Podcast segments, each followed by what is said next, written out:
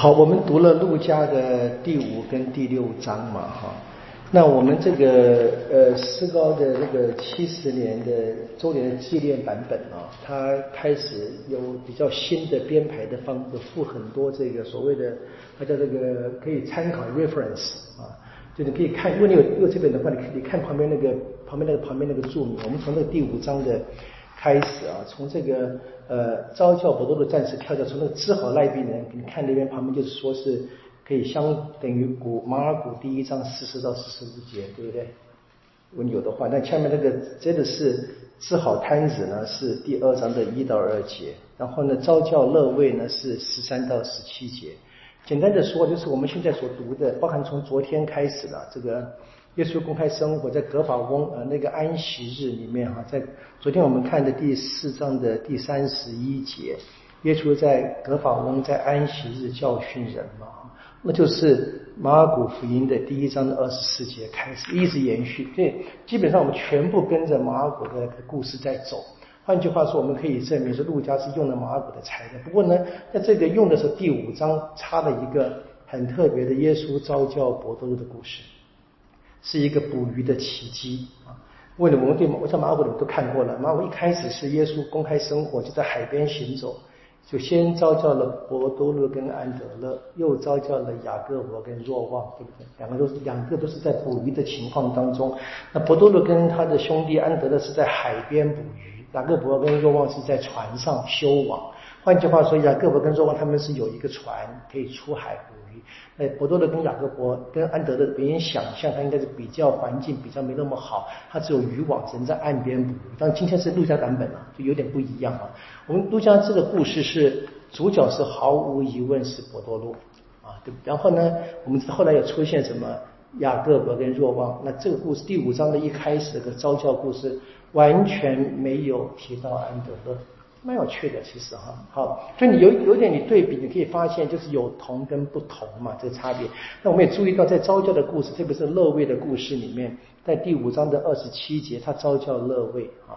那么可能各位比较习惯的那个税吏就是马窦，那是马窦的故事。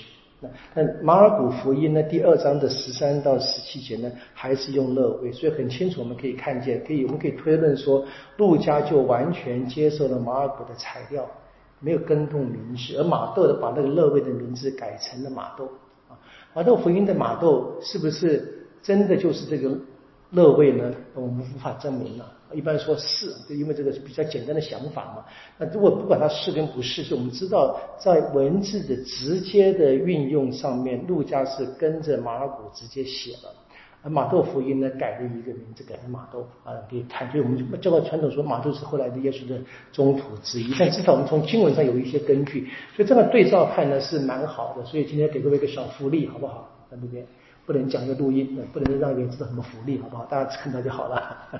好，那我们看这个故事啊，你注意到这些故事从这个设给摊子设罪哈。一下来哈，这第一个第五章的这个治好这个摊子呢，开始标题是耶稣跟他们的犹太人，特别是法利神一连串的冲突嘛，好，都是一个故事的事件，然后呢怎么样会带出一些关键的语言？那第一段呢，他当然是耶稣告诉摊子的罪赦，好，就表达那的确，那么谁可以赦罪呢？只有天主。那你当然可以推论嘛哈，如果这个人得到罪赦，那耶稣是把自己等同于天主，那这些犹太的呃宗教领袖当然是无法接受，这么这么狂妄的讲法，对不对？但是我们知道，耶稣说用他真正治好摊子的表达他有能力啊，所以治病同时也就是包含了赦罪哈，这个还是不太那么严重的。那下面那个故事哈，这个招教乐位呢，就是有一句非常关键的话啊。不是健康的人需要医生，而是有病的人啊！我不是来招义人，而是来招罪人。那下面那个三十三节那个关于这个斋戒的故事呢？有一段话是什么？新酒装在新皮囊里面，对不对？然后呢，第六章里面哈，这个门徒们在安息日掐着麦穗吃的故事，有一段话：人只是安息日的主啊。接着是。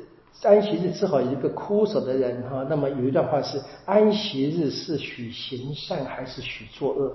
许救命还是害命？你注意到吗？就是每一个故事都包装了一句话，或者为了带出来的一句话。应该说，故事是包装着，为了要让人们记住那一句话。我们所谓的小故事大道理，对不对？这是一个很特别的一个文学的格式，在希腊的文学是有这样的格式，是我们其实现在还是有啊，还是有。这你为了要让别人记住一个核心的思想，你单纯讲那个思想可能太抽象，你讲一个故事，人们会记住这个故事。如果是真实的故事，更更能帮助了。所以这边很清楚是在初期教会，在回忆耶稣的言行的时候呢，把这个故事。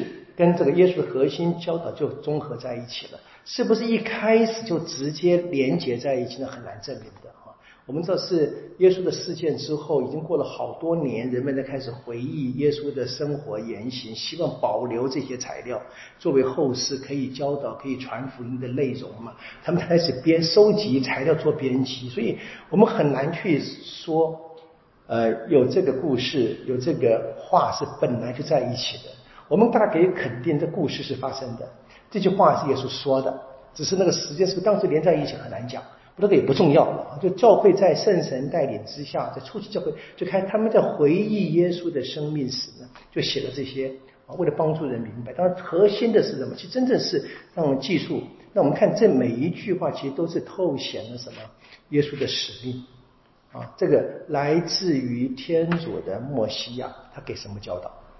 当然，那第六章就更后面讲这个，开始讲这个三中圣训就更简单了。我们讲的三中圣训的标题，当然是跟着马窦福音的第五到第七章给的标题嘛。我们注意到，其实，在第六章的十七节，什么是耶稣下了山了？啊，站在一块平地上，可能已经不是山了吧？对不对？好，至少不是山上。马窦福音是耶稣上了山，坐下，啊，中途围过来，门徒围过来。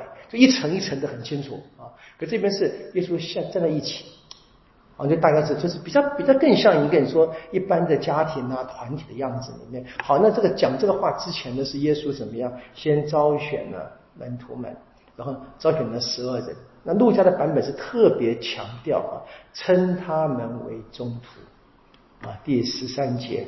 啊，拣选十二人，称他们为中途。那我们知道，在这一个中途大师录第一章，对不对？有讲的，当伯多禄在圣经在临之前，就告诉他们同伴们说嘛，有一个人离开我们，有大师离开我们了，要补一个进来。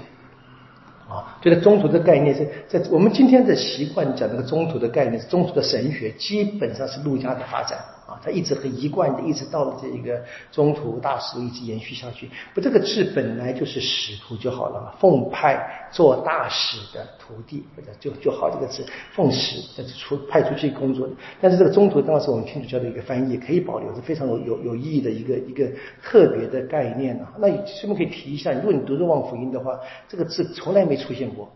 要明白，若望有另外的一套神神学思想，另外一个这个宗教的这个他们的信仰团体的背景。那这边是这个非常关键，在路加是先找了这十二人，给了他这个使命，然后呢，耶稣开始真正的教导。那第六章这个教导，我们基本上可以看见，其实都是一些比较是伦理性的言语，但是是基督徒的伦语。我们这边谈到第二段什么？谈到二十七节开始说爱的金科玉律嘛，当然最关键的是爱仇。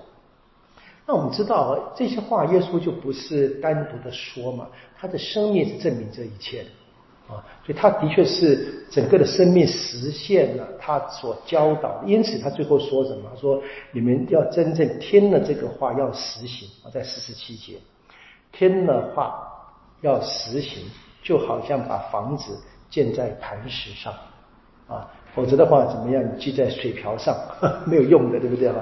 所以第四十六节说嘛，你们为什么称呼我为主啊主啊，而不实行我所吩咐的呢？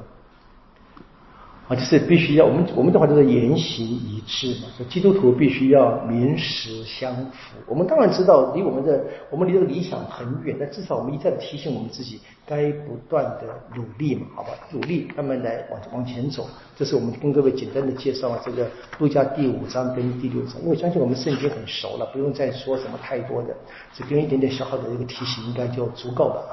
我们明天从这个。第七章继续。明天我们会稍微呃多一点点，练到这个第九章的啊，明天说吧。然后太第八章太太太太多了，明天再说啊。